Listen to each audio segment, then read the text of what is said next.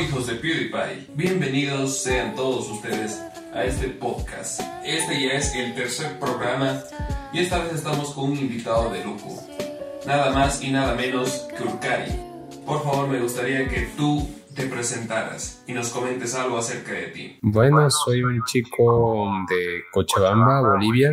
Vivo en México hace ocho años ya y hago videos de YouTube sobre todo de temas de historia, geografía, más educativos que nada, pero en un formato más para todo público.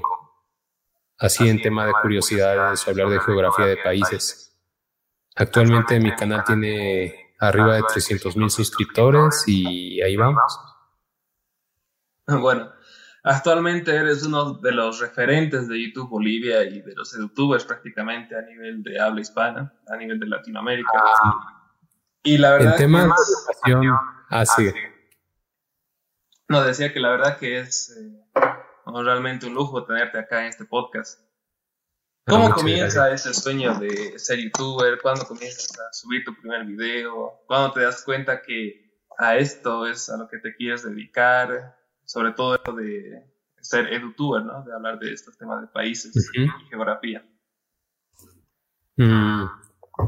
Bueno, yo empecé en YouTube eh, por el año 2008-2009 en realidad, pero era un YouTube muy paleolítico, era, no había enseñarse en la cámara, no era mostrar la cara, era loquendo. No sé si ubicas, si ubicas esos audios, videos críticas. En esa época yo surgí, tenía un canal y eran cosas que no me enorgullecen actualmente, pero eran videos en sí. Pero llegando al 2011 empecé a darle más serio a mis estudios, así que lo dejé. ¿Cuál fue mi sorpresa? Que para el año 2014-2015 la gente que había empezado en YouTube ya ganaba dinero de eso. Y era un oficio. Y me quedé como de, puta, yo dejé YouTube para ganarme la vida. Y resulta que eso que dejé le daba vida a otros. Así que dije, bueno, a volver. No, no estoy viejo, tengo 20 años, creo, empecé a los 20 y empecé a darle con videos. En una de esas ocurrió, eh, ubicas la marcha de los Simpson para que vuelvan los Simpson. Para eh, solicitarle al canal Unitel que amplíe el horario, creo. Algo así era, como que lo iban a cambiar por calle 7, no me acuerdo bien, pero el caso es que unos youtubers mexicanos se burlaron de eso y empezaron a decir cosas muy despectivas de Bolivia. En aquel entonces también surgió Edson, si ubicas a Edson FDB. Sí, sí, sí, sí. Eh, de hecho, ah. fue el que se hizo más popular, creo. Sí, el Tumche TV también hicieron respuestas. Así varios youtubers surgieron en esa época. Y pues yo dije, bueno, no voy a criticar porque vivo en México, pero voy a ilustrar de qué es Bolivia. Y ahí dije, bueno, voy a hacer un top de curiosidades de Bolivia. Y lo hice. Solo era subir ese video ya y lo iba a dejar, ¿no? Pero empezó a tener muchas visitas. Y me empezaron a pedir de sus países también, los que veían de otros países. Y así fui dándole. Empecé a subir de Perú, de Argentina, de Ecuador, de Panamá, así de, de todos los países de Latinoamérica y surgió el canal. Fue algo medio improvisado, pero así fue. Empecé con videos de curiosidades, más que nada cosas irreverentes, como que en Argentina hay muchos psicólogos o que cosas así, datos más random, pero poco a poco lo fui profesionalizando, cambiando a datos más históricos, más de geografía y así. Por ejemplo, el video de Argentina ya tiene como cuatro, cuatro reediciones, o el video de Bolivia ya lleva cinco reediciones. Sí, ha estado bien que has estado rehaciendo varios de tus videos antiguos también. Sí, pero como empecé hace cinco años, esos videos ya llevaban tres años, pero ya llevaban varias reediciones también. Como ir perfeccionando un poco los datos. Entonces, ese video de esos youtubers mexicanos es lo que te impulsa, digamos, a... sí, curiosamente, sí. Estos videos de curiosidades. Sí, así es México. Ajá, es correcto. Bueno, ahora que es agosto, mes de la patria, hablemos de cómo surge nuestra nación. el tema de la independencia de Bolivia. Básicamente lo que quiero abordar es eh, por qué hoy no somos ni argentinos ni peruanos, básicamente. Bueno, Bolivia empieza porque se derrocó al rey de España en 1807 o 1808, no recuerdo bien la fecha ahorita, pero de ese momento surge la idea de que ¿quién nos va a gobernar ahora? Como estaba un rey impostor, ahí empezaron los movimientos de autonomía en Bolivia, las revoluciones de La Paz o de Chuquisaca. Y fueron tan maltratados los revolucionarios de aquel entonces por la gente que apoyaba al imperio que fue desencadenando en, en lo que es Bolivia, básicamente. Al final, gente que era leal al rey se fue yendo para el lado de la independencia, porque como conocerás, las heroínas de la coronilla, la batalla de Aroma fueron sucesos muy sangrientos que, que hicieron desencantar a la gente por la idea de tener un rey. Y al final así surgió ¿Y por qué no somos parte ni de Perú ni de Argentina? Es porque básicamente cuando nos rebelamos fue a la par de Argentina. Pero cuando empezó la guerra, los ejércitos del rey que masacraron a los de Charcas venían de Perú. Esa, por ejemplo, Goyeneche, el que masacró en Cochabamba, ¿de dónde era? De Arequipa, Perú y así muchas cosas que hacían que la gente tuviera un poco de distanciamiento, porque ¿cómo nos va a gobernar gente que nos masacró? Y con Argentina fue básicamente lo mismo, porque los argentinos dejaron solos a los bolivianos. Iniciamos una lucha con ellos y al final ellos se fueron para Chile. Ya no quisieron apoyar a los bolivianos y al no tener apoyo de los, de los argentinos, ¿qué pasó? Nos masacraron más. Y así Ah, continúa. Entonces, a ver, para tenemos a las tropas francesas que invaden España, abdica el rey y Napoleón impone a su hermano Pepe Botella como rey, ¿no? Entonces, bien decías que ahí comienza esa, cuestionante de, ¿y ahora quién nos va a gobernar? ¿Qué hacemos? Sí. Y también tocabas el tema de que en 1809, por ejemplo, surge la revolución de Chuquisaca, la del 25 de mayo, también la de La Paz, Sí. Y bueno, ahí abordando, a Perú siempre, eh, para ese entonces, se le tenía en cuenta como prácticamente la representación de, de los reyes, ¿no? Era, es ahí donde se concentraba la mayor parte de tropas realistas. Sí, Ahora, en aquel entonces la ciudad de los reyes era como la sede, era la capital de los realistas. Claro. Bueno, para ese entonces nosotros éramos ya parte del virreinato del Río de la Plata, creado en 1776. Y bueno, vamos abordando con el tema de los argentinos ahora. Vamos a centrarnos en eso. En el año, a ver, 1816, si no estoy mal, eh, Manuel Asensio Padilla, esposo de Juana Zurduy Padilla, le envió una carta al general argentino Rondó yo creo que esa carta explica bien lo que sentía eh, la población de Charcas. No sé si has tenido la oportunidad de leer ese documento. No. Bueno, te lo comento, está en un libro que se llama Tarija en la Independencia del Virreinato del Río de la Plata, que es eh, parte actualmente de la BBB, la Biblioteca del Bicentenario de Bolivia. El autor es eh, Eduardo Trigo, si no estoy mal.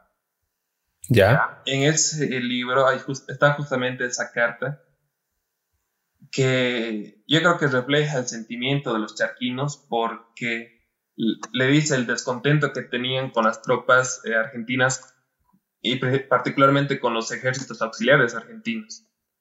Porque sí, habían actuado de mala manera, saquearon la casa de la moneda en Potosí, o intentaron saquear. Al final, cuando se retiraron, eh, los argentinos dijeron que iban a dinamitar la Casa de la Moneda. Fueron los potosinos los que impidieron eso. Claro, querían dinamitarla y se estaban llevando el oro y la población sale a, evitar que se lo lleven. Sí. Sí, sentido común, es patrimonio de los potosinos y gente de Buenos Aires quería eliminar todo eso para que los peruanos no obtengan esa riqueza. Claro. Y bueno, además que también habían cometido varias atrocidades también las tropas argentinas. Bueno, no solo las argentinas, sino también las realistas, ¿no? Era entrar a la ciudad, eh, de fusilamiento y hacer saqueos. Ahí, saqueos también. Entonces. Sí, eso. Cuando un ejército extranjero entra en una población es básicamente para alimentarse, abastecerse y cómo lo hacen eso mediante la fuerza. Así que ya te imaginarás todo lo que pudo haber pasado en aquel entonces, cuando no había ley, no había rey, el enemigo era se podía matar. Algo muy horrible pasó en esos tiempos y de lo que no se ha hablado. Claro, y no solo era ese descontento, sino que los patriotas de Charcas, las republiquetas, se sentían abandonadas por Buenos Aires, porque no les es que estaban abandonados. tropas, provisiones. Entonces, yo creo que todo ese sentimiento se va acumulando, porque fueron 16 años de una lucha intensa, ardua. Sí ese sentimiento aflora. Yo creo que quien mejor supo exponer eso fue Casimiro Lañeta. No sé qué opinas tú. Sí, de hecho hay una corriente muy pro-peruana que considera a Casimiro Lañeta un dos caras, un traidor, pero yo lo veo más un, una persona inteligente, que su finalidad era de que los de Charcas seamos independientes y usó la inteligencia, usó la astucia el, el, recibir el apoyo de Bolívar, todo eso logró que lo seamos, porque ¿cuál es el hecho objetivo? Perú maltrató a los charquinos y Argentina abandonó los de Charcas. ¿Quiénes podían cuidar a los de Charcas? Los mismos pobladores del lugar, y eso solo se logra con independencia. Es un surgimiento pragmático, es un, es un surgimiento que debía ocurrir porque ni Lima ni Buenos Aires podían gobernar esta, estas ciudades. Ni con Lima ni con Buenos Aires. El título de una obra de José Luis Roca también es un, un, libro muy ampuloso, pero que entra también a detalle y es muy valioso. De hecho, es justamente este libro el que rescata la figura de Casimiro Lañeta. Porque nos pone todo el contexto en el que se vivía en ese entonces también. Sí. Y por alguna extraña razón siempre se ha tildado a los doctores de Charcas, eh, aquellos a los que estaban a la cabeza eh, Casimiro Lañeta, ¿no? De traidores, dos caras, de ser tránsfugas, de pasarse de un bando a otro, pero casualmente solo con ellos, cuando también hemos tenido el caso de, por ejemplo, el mariscal Andrés de Santa Cruz, que en un momento era realista y después se pasa al bando patriota. Y no es el único, son varios, pero con ellos no se hace ese, ese juzgamiento. ¿Por qué crees que es más acentuado en los doctores de Charcas? Mm, hay varias corrientes históricas que son impulsadas principalmente por la política. Una acción del pasado la puedes interpretar de distinto modo dependiendo tu ideología.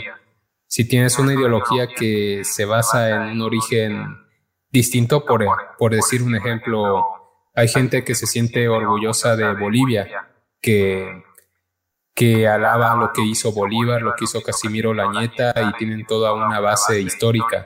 Sin embargo, hay gente que considera que Bolivia es un error, una aberración, un país artificial y ya consideran al revés, que Bolívar es un, es un villano, que muchas cosas no debieron ocurrir. Y es básicamente para apoyar tu ideología. Nadie estuvo en el pasado, pero son las distintas interpretaciones que le da la gente. Claro, porque es Olañeta el que mueve todo básicamente y quien en última instancia no solo redacta la, el acta de independencia, está no solo está a la cabeza de esa comisión, sino que también es el encargado de decirle a Bolívar, esto hemos decidido y creemos que seas el presidente. Sí, es más astucia que nada porque según se han hallado cartas, Bolívar no estaba muy seguro de, de la independencia de Bolivia, porque en aquellos años se creía en una patria grande, que en otro imperio distinto, pero sin el rey de España. Tenía muchas ideas distintas, como los argentinos querían poner a un descendiente de los incas a gobernar. Había muchos proyectos de país, pero al final se terminó imponiendo Bolivia porque era algo, era inevitable, como se suele decir.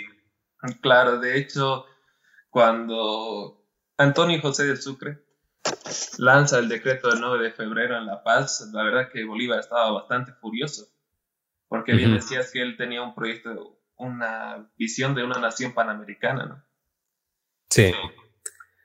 Pero la historia y la actualidad nos ha demostrado que un, los países entre más pequeños son curiosamente mejor gobernados. Hay gente que romantiza que si fuéramos una patria gigantesca tendríamos más influencia o seríamos poderosos, pero yo no lo veo así porque, por ejemplo, Estados Unidos es una superpotencia y sin embargo tiene estados como Oklahoma, que son bastante pobres.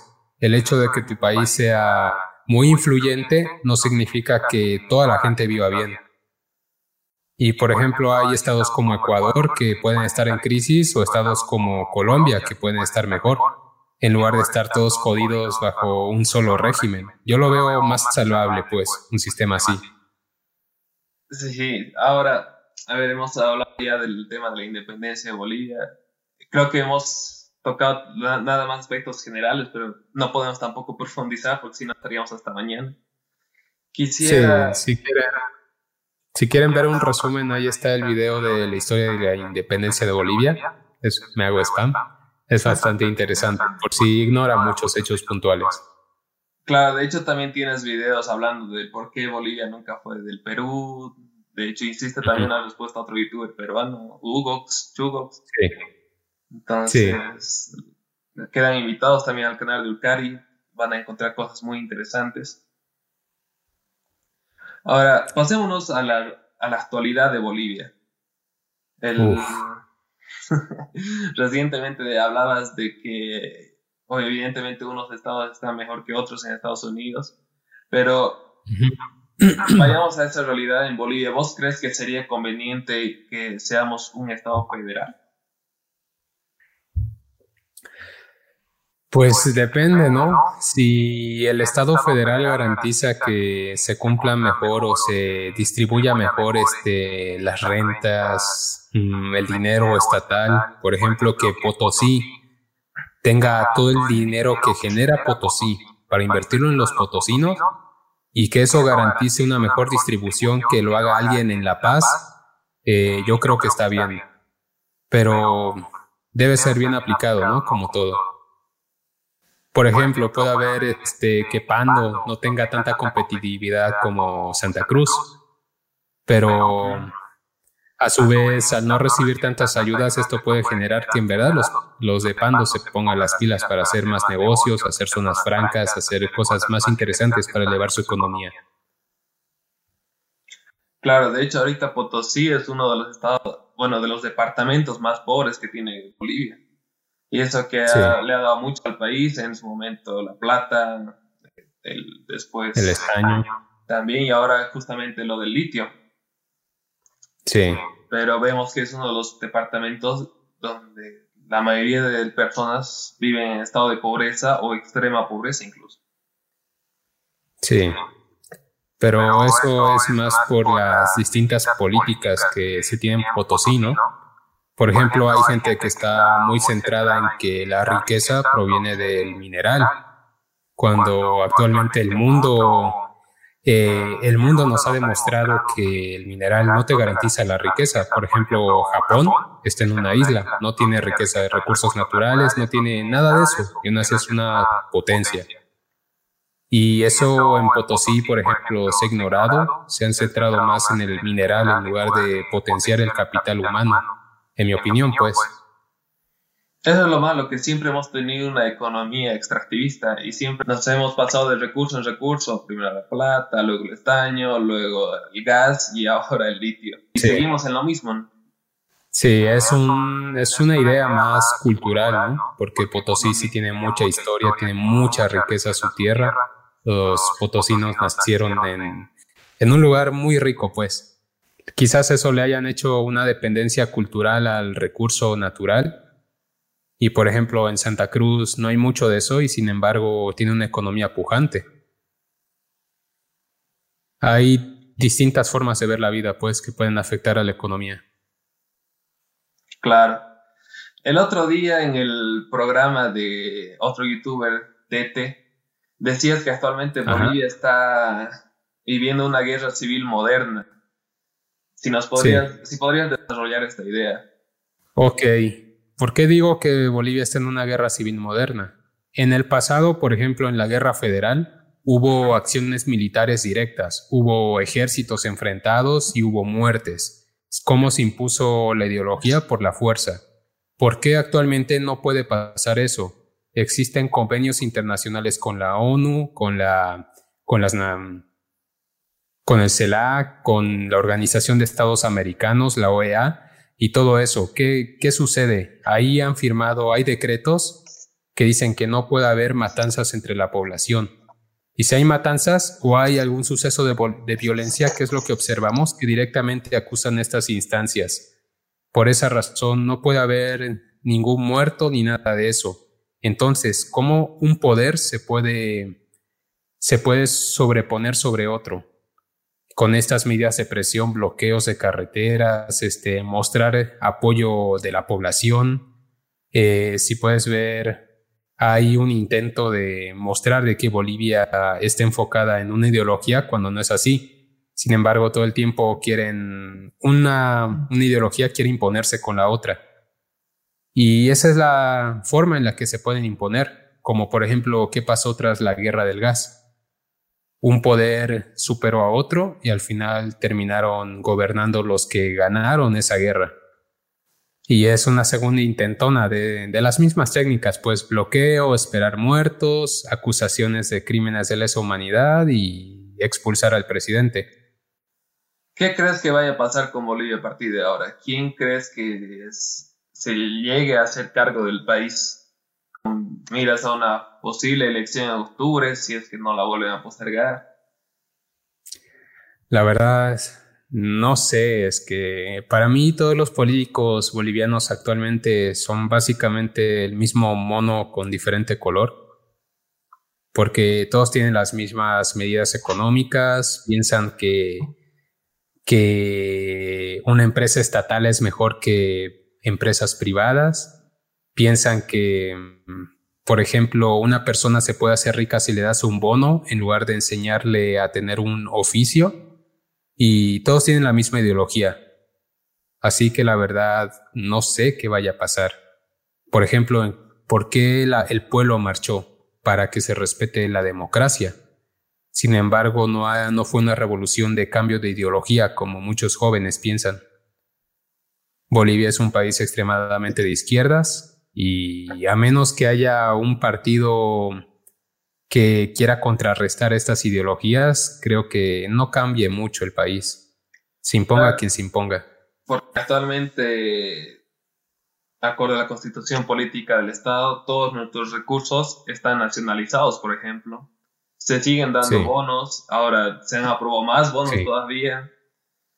Sí, o sea, es, siguen es, en las mismas, digamos. ¿Qué es lo que ha cambiado? Simplemente en el gobierno hay otras personas que favorecen a los suyos.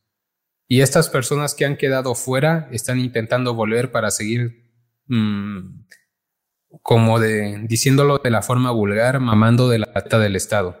Es básicamente algo así. Y los jóvenes estamos en medio sufriendo eso, sufriendo la pugna entre dos poderes que en lugar de tener eh, unas medidas como las de Irlanda, como las de Singapur, como las de Corea, estamos con las medidas de Argentina, de Venezuela, de así. Básicamente estamos siguiendo el mismo, el mismo camino. Y hace rato hablaba de la constitución. ¿Tú qué opinas de la misma? Porque, a ver, es cierto que hay, en comparación con la anterior, actualmente tenemos muchísimos más artículos, pero ¿de qué sirve tanta letra muerta si al, fin y al cabo no, no se aplica, digamos? Pues a mí me gusta de la actual constitución la inclusión a lo indígena. La inclusión, o sea, el reconocer las 36 naciones, el respeto, la no discriminación, de todo eso estoy de acuerdo. Me refiero a la constitución porque básicamente sobre esto se rigen el resto de leyes, ¿no?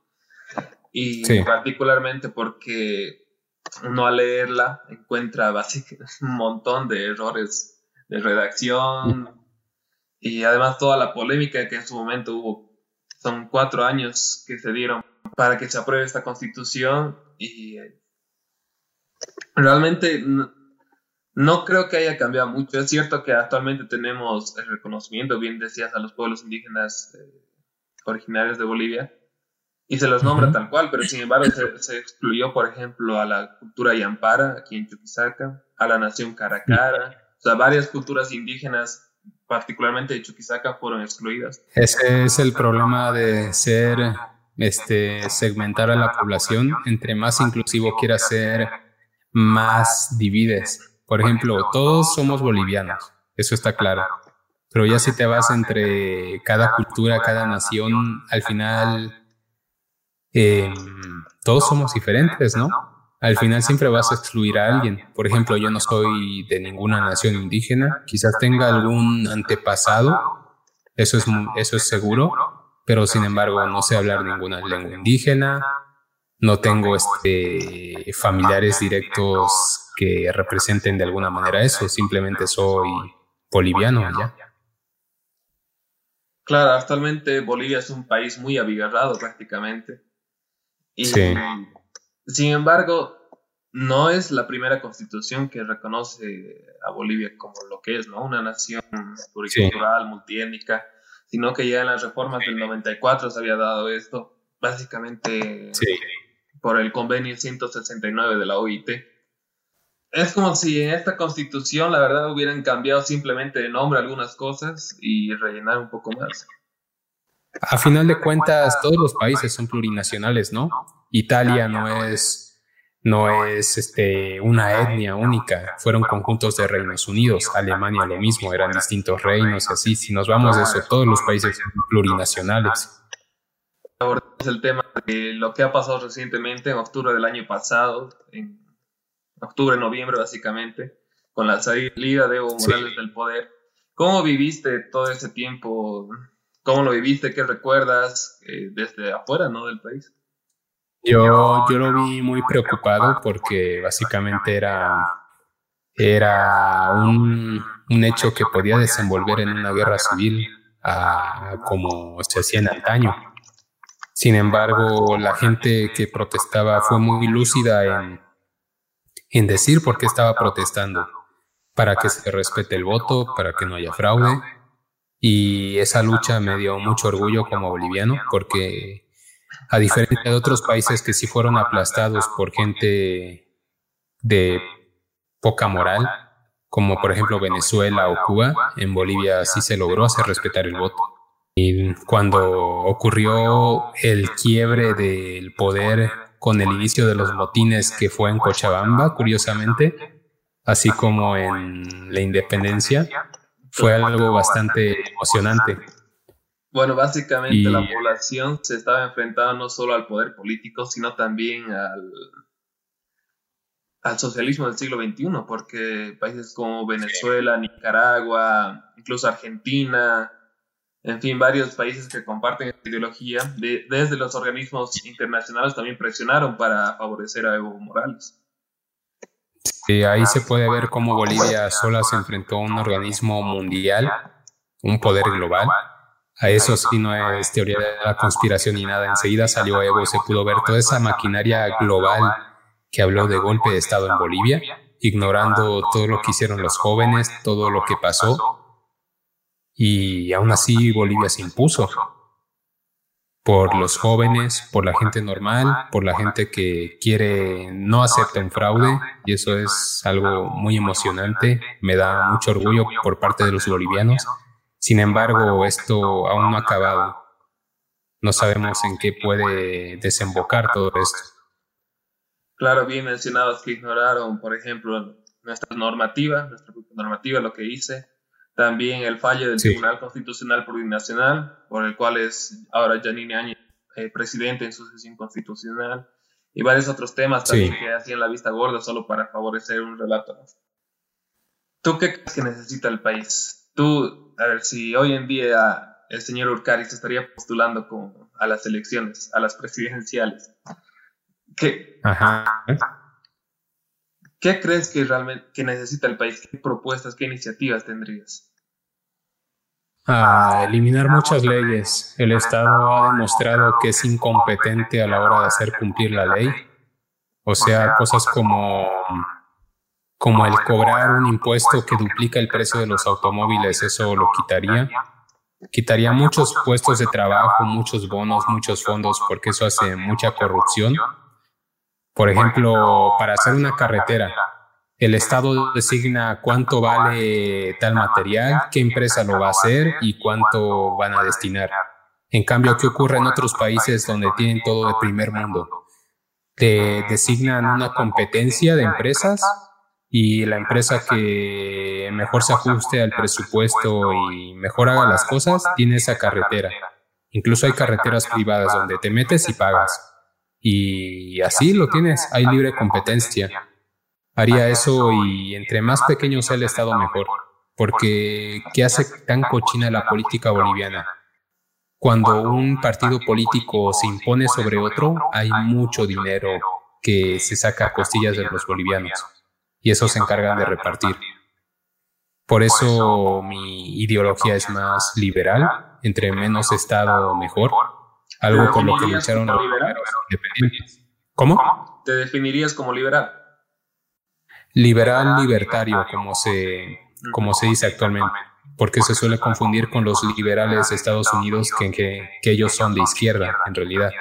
En cambio, mi pensamiento es más, dejen a la gente comerciar, dejen a la señora vender empanadas donde se le antoje, eh, no dejen a, así, déjenos en paz.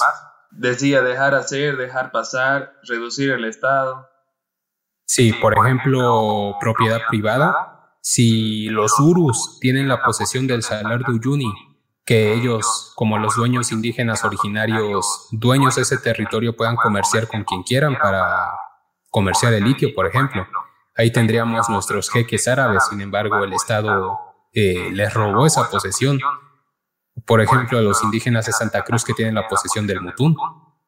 Ahí dicen, no, es que es de todos los bolivianos, pero en realidad yo viví y nunca vi un, fruto de eso de las empresas estatales del petróleo ni nada. ¿Quién me dio mi futuro? El trabajo de mi familia y su sacrificio, nadie más. Y estoy convencido de que todas las personas podemos surgir de esa forma, sin necesidad del Estado. ¿Quiénes no pueden surgir con su trabajo propio? Los políticos. Y precisamente son ellos los que causan todos estos problemas en la gente. Claro, en otros países tenemos, por ejemplo, cárceles privadas, aeropuertos privados, carreteras privadas, tú bien lo decías. Siempre se nos ha dicho que los recursos eh, son de todos los bolivianos, por eso están nacionalizados, sin embargo, y que la administración le corresponde al Estado, ¿no? Sin embargo, solo son fuentes de corrupción, cuotas de poder político, es decir, eh, te pongo a ti porque me has ayudado. nunca o sea, a ti como ciudadano no te van a ir a preguntar, a ver, ¿qué crees que es lo conveniente de hacer con este recurso? ¿no? Sí, entonces, ¿qué, ¿qué dice el liberalismo? Dice que entre menos Estado, más próspera es la población. Y es algo real. El índice de libertad económica es un índice que mide la libertad de todos los países y curiosamente los países más, más libres son los más ricos. En cambio, Bolivia no es un país libre, tiene impuestos para todo. Por ejemplo, la aduana te sube el precio a todo. Por eso no somos competitivos respecto a los vecinos y empobrece a la población. Si la población en general, la que cree que eh, con el Evo van a ser ricos, supiera en verdad lo que hace el Estado, sería liberal. Sin embargo, en Bolivia hay un adoctrinamiento del Estado desde la revolución del MNR que es todo izquierda, full izquierdas, y hemos seguido ese camino. Y nos llevó a ser uno de los países más pobres del mundo. Sin embargo, por el superávit que se logró gracias a la apreciación del gas, pudimos dejar un poco eso atrás. Sin embargo, la sociedad sigue siendo con un pensamiento que nos puede llevar a la pobreza. Claro, siempre desde la escuela nos dicho que eso es lo mejor prácticamente. Ahora, hablando de educación, ¿qué opinas del actual sistema educativo? Que básicamente está todo centrado y dictado desde el gobierno, ¿no? A, partir del Yo viví educación. Yo viví el sistema educativo de hasta el 2011. No sé cuántas reformas haya habido desde ese entonces, pero ese sistema educativo, lo que puedo decir desde mi experiencia, me hizo odiar la historia, me hizo odiar la geografía. Sacaba buenas notas, pero eran cosas que te hacían, te borraban información y al final terminas odiando esas cosas. Y, por ejemplo, cuando yo autodidactamente empecé a investigar a mi modo, a mis tiempos, y con un sistema que yo puedo manejar, aprendí cosas que jamás había aprendido en la escuela. En la escuela. Y de esa forma pude enseñar a gente que a gente que tampoco tuvo esa oportunidad. Por ejemplo, mis videos siempre dicen, he aprendido aquí más que 15 años en la escuela. O incluso hay maestros que ponen mis videos y yo y yo lo he hecho de forma autodidacta. Si hubiera un sistema educativo privado que viera todas estas cosas y manejara de forma distinta la educación, podríamos mejorar bastante. Sin embargo, el Estado hegemoniza la educación. Dicta a las escuelas privadas qué educar y cómo, con un sistema que a una persona se le ocurrió desde, desde su trono y dicta cómo debe aprender toda la población.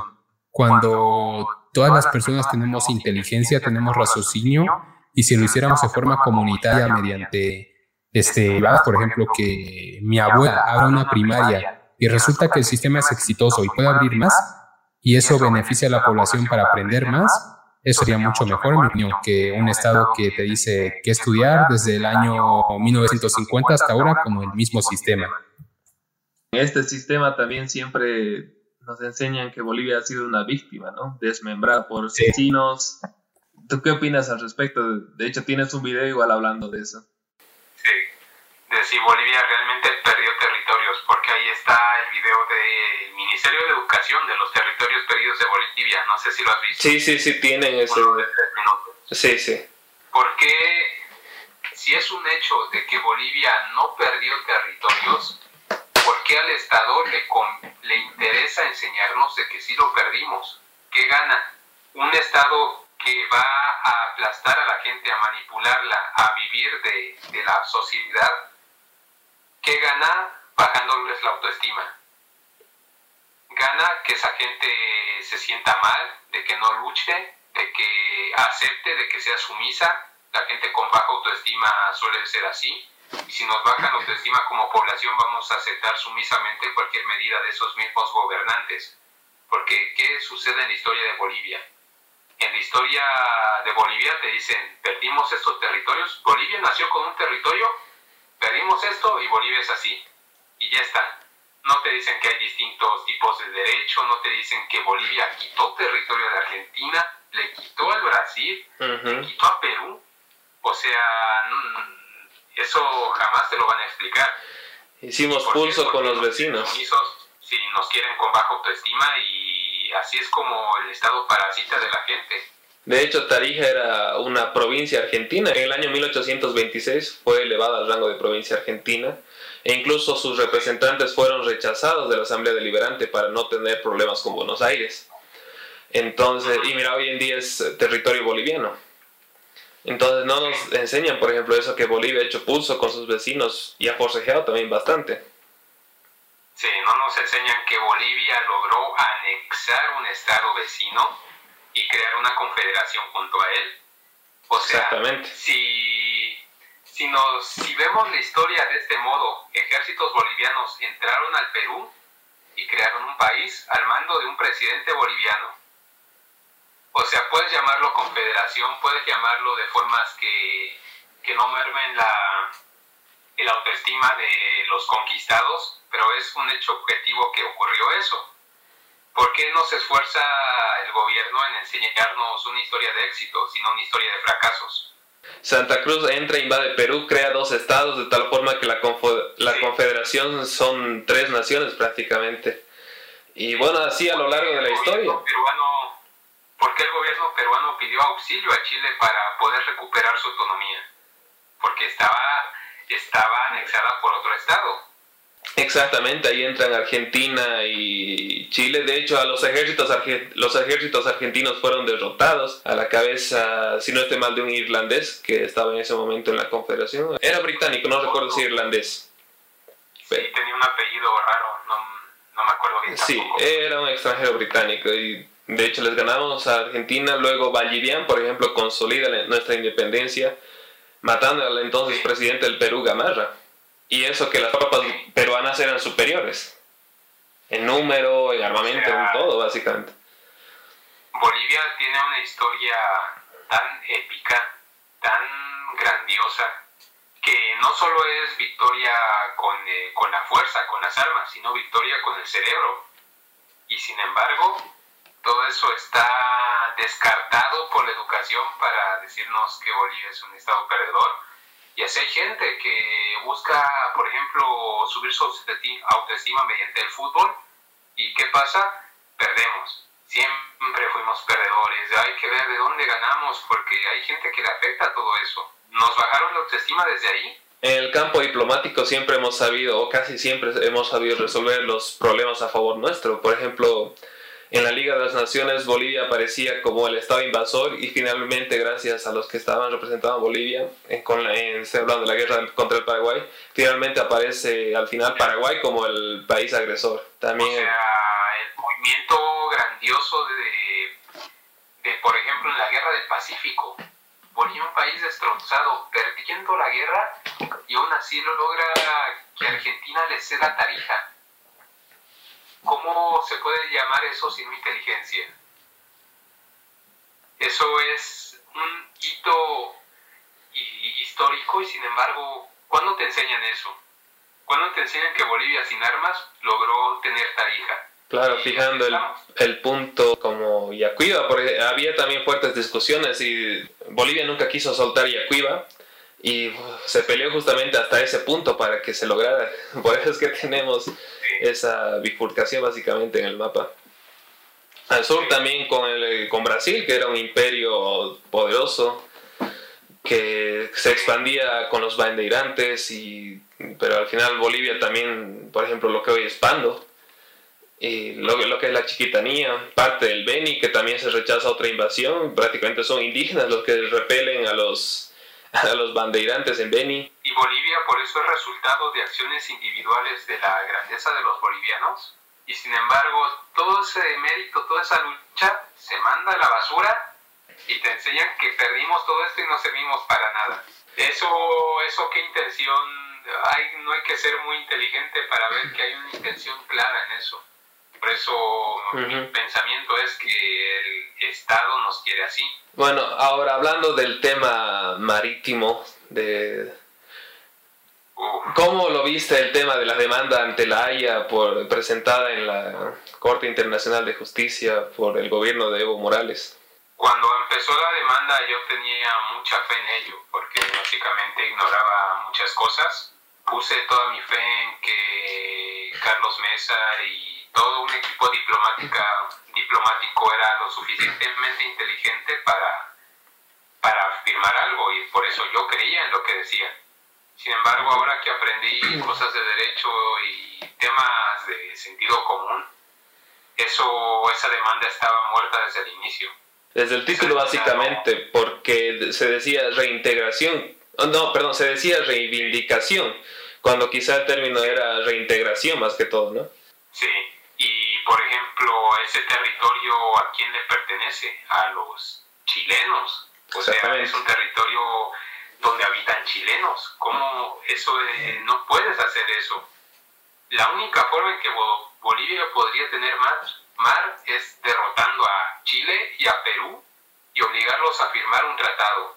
Y aún así, aunque lograra todo eso, la, la ONU rechazaría todo eso porque no hay derecho para hacer eso y sin embargo se metieron en temas del derecho expectaticio y fracasó como debía de ser porque no, no puedes este, aplastar este, un derecho de otro país que es Chile. La Antofagasta y Catarapacá le pertenece a Chile y ya está, no se puede hacer más. Claro, actualmente le pertenecen bajo el Tratado de 1904. En la demanda boliviana tenía muchos vacíos, ¿no? No, estaba, no, no te quedaba incluso del todo claro qué se pretendía también. Sí, se apegaba al victimismo, se apegaba a hechos sesgados, se apegaba a, por ejemplo, de que Bolivia nació con este territorio y no es así. No, no había un derecho claro de la posesión de Bolivia en el mar hasta que Mariano Melgarejo firma un tratado con Chile. El derecho del mutuo acuerdo fue lo que logró que Bolivia tenga mar. Ya después del impuesto de los 10 centavos y todo eso, la conquista y todo eso es el pasado. ¿Por qué deben avivar todo eso si ya hay un tratado de límites? Bolivia puede meter cualquier bien, bien a través de puertos chilenos sin ningún arancel. Los aranceles lo pone el propio gobierno de Bolivia.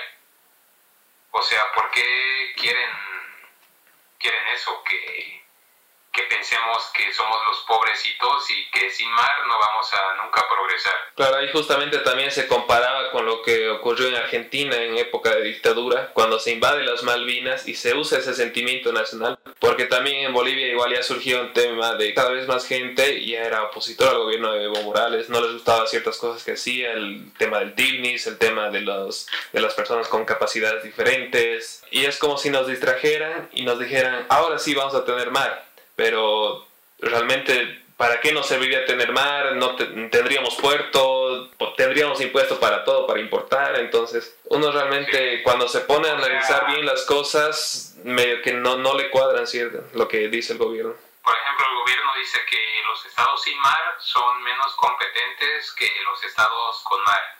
Pero que en Bolivia hay un caso excepcional. Tenemos salida por el río Paraguay tenemos un acuerdo con Chile de que Chile jamás nos va a cobrar impuestos. ¿Qué pasa con otros países sin mar? Deben ponerse de acuerdo con un vecino para que ese vecino no les cobre tanto. Y hay algunos países que están jodidos porque toda su salida al mar tiene impuestos y esos impuestos hacen que el país sea menos competitivo porque todo es más caro que en países vecinos. Sin embargo, en Bolivia tenemos altos impuestos que nos pone el mismo gobierno y ese mismo gobierno que nos hace menos competitivos es el que nos dice que es culpa de Chile. Ahí tenemos, por ejemplo, el caso de Haití, que tiene salida soberana al mar, pero es uno de los países más pobres de América. También el caso de Suiza, que sin salida soberana al mar es uno de los países más ricos del mundo. Sí, y eso es una mala comprensión de dónde viene la riqueza. Hay gente que todavía piensa que la riqueza se logra mediante inversión del Estado que un Estado central puede planificar todo para que la gente surja y eso desde la Unión Soviética se ve que no sirve. Y sin embargo seguimos con esas ideas, como cuando estaba Evo se celebraba la, la revolución de octubre de Rusia, eran abiertamente comunistas. Claro, y además que en mayo también siempre se aumentaba el sueldo mínimo. Es que es sentido común si un país vecino necesidad de sueldo mínimo, ¿por qué en Bolivia tenemos sueldo mínimo? ¿Por qué no tenemos un poco de inteligencia y decimos, bueno, no pongamos sueldo mínimo, que la gente que tiene un puestito de venta de frutas pague lo que puede pagar a un empleado y lo que el empleado quiera porque no lo están esclavizando? Si un empleado trabaja, es porque está de acuerdo en ganar eso. Y cuando la empresa sea más grande, ya ganará más. Sin embargo, se corta con eso y hay empresas que no surgen porque no pueden pagar este, este, a, lo que dice el gobierno. Se rompe toda esa estructura de crecimiento. Por eso estamos empobrecidos. Claro, además que es todo un trámite burocrático de varios meses el crear tu propia empresa, por ejemplo. Sí. Y, y así hay muchas cosas que se podrían ver, pero nos distraen con otras cosas. No, no, no, no somos pobres por mi culpa, somos pobres por Chile. Ahí es el culpable, ¿eh? Odienlo a él. Claro, y haciendo estas cosas del sueldo mínimo, subiendo impuestos, por ejemplo, lo único que logra es expandir la inversión extranjera que también necesitamos y, que también los connacionales inviertan, creen empresas, vengan empresas de afuera también, creen empleo y generen riqueza. si le dices esto a un, a un masista, te te va a odiar porque vas a decir, ¿cómo esos vendepatrias que nuestros recursos naturales y, y no se dan cuenta que los recursos naturales no significan nada? Últimamente hemos estado viendo también los políticos bolivianos el tema de la referencia a Dios, eh, con Biblias en mano, diciendo que Dios ha vuelto al, palacio. Cuando la constitución política del Estado justamente señala que Bolivia es un Estado laico, ¿cómo lo ves tú este tema? ¿Crees que Bolivia debería volver a ser un Estado confesional? ¿Crees que es mejor un Estado laico? Ah, yo tengo fe en que la lógica y la razón, yo soy católico por ejemplo, Y la lógica y la razón te puede dirigir hacia esta religión y no se requiere cohesión del Estado para llegar a creer en Dios. Por ejemplo, hay hechos que se viven en el mundo, hay hechos sobrenaturales, hay cosas así que te pueden llevar a una fe. Y, por ejemplo, cuando un político agarra la Biblia, me da tanto asco porque abusan de, abusan de la fe de la gente. Dicen, este, como este cree en Dios, va a tener los mismos valores morales que yo. Sin embargo, un político es un... Yo no tengo la mejor opinión de los políticos. Y por eso no me gusta nada. Creo que un Estado laico, laico puede ser sin necesidad de atentar a la religión. Y quien quiera ser religioso y quien no quiera ser religioso puede hacerlo. Quien quiera creer en la Pachamama puede hacerlo. O si hay homosexuales que se quieren casar, también pueden hacerlo. A mí solo me interesa el derecho a tu libertad y a la vida y a la propiedad. Y de ahí más lo que hagas con tu vida está bien, ¿no? Pero si eh, el derecho a la libertad se garantiza mediante un Estado laico porque si nos dirigimos mediante la cohesión de la religión va a ser algo, va a caer en totalitarismos, va a caer en, ¿por qué, quién soy yo para obligar a esta gente a creer esto? Y eso que yo creo en Dios. Exactamente, bueno, de hecho justamente en un canal de YouTube que tengo hablo justamente de este tema y por qué sería importante, al menos creo yo, en un estado tan abigarrado como Bolivia, que se mantenga el estado laico. Muchas gracias, Urcari, por estar acá. Eh, la verdad que espero que todos los oyentes hayan tenido una experiencia enriquecedora. Será hasta la próxima. Urcari, me gustaría que tú despidieras eh, esto, por favor. Bueno, eh, espero que les haya gustado un poco mi opinión. No planeo imponerle mi forma de pensar a nadie, pero es lo que yo pienso. Y si tienen opiniones distintas, pueden ponerlo en los comentarios ya estoy abierto a debate, estoy abierto a distintas opiniones y creo que eso es vivir en libertad, que cada quien pueda pensar como quiera y sin que nadie lo obligue a eso. Muchas gracias a ti por invitarme, Rodrigo. Y bueno, esto sería todo. Muchas gracias y adiós. Adiós. Gracias a ti, Urcari, por estar aquí Sí, de nada. Y gracias a ti por invitarme. Eso ha sido todo por hoy. Espero que hayan disfrutado este contenido. No se olviden de seguirnos. Estamos en todas las plataformas digitales: YouTube, Facebook, Spotify, Apple Podcast, Google Podcast. Si están viendo esto desde Facebook o YouTube, todos los links necesarios están en la parte de la descripción. Goodbye.